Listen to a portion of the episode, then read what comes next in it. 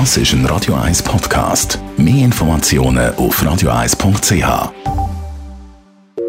Radio 1 Hautnöch. In Zusammenarbeit mit der Dermatologie Klinik Zürich.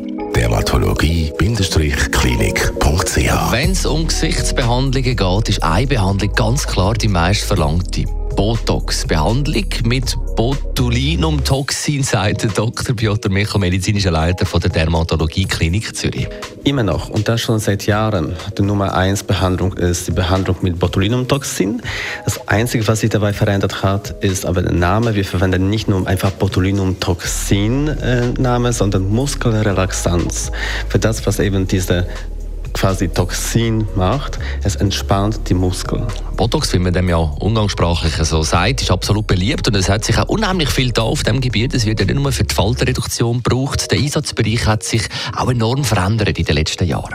Genau, also genau gleich wie die Technik, wie man das, äh, diese, diese Behandlung macht, wie tief man die äh, Muskel behandelt, auch die, die Bereiche vom Gesichtsbereich, wenn wir darüber reden, auch haben sich verändert oder ergänzt. Früher hat man praktisch nur die sogenannte Zornesfalte behandelt. Nachher hat sich die Indikation ergänzt weiter auf Stirn- oder Krähenfüßebereich. Aktuell sehen wir auch relativ großes Potenzial und äh, sehr gute Wirkung im Bereich von sogenannten Musculus masseter. Das ist der, der ermöglicht, die Zähne zusammen stark zu beißen.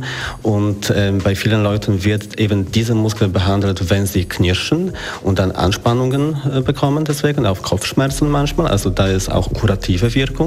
Manchmal behandeln wir das auch im, mit Botox zum Beispiel im Halsbereich bei Leuten, Frauen, Männern, die sehr ausgeprägte Falten im Hals haben. Sie können ganz normal immer noch die Muskulatur im Halsbereich bewegen, Kopf links nach rechts drehen, nach oben, nach unten auch nicken, aber haben weniger Falten. Der Dr. Piotr Michel von der Dermatologie Klinik Zürich. Hautnöch gibt es auch als Podcast auf radioeis.ch und weitere Informationen auf dermatologie-klinik.ch.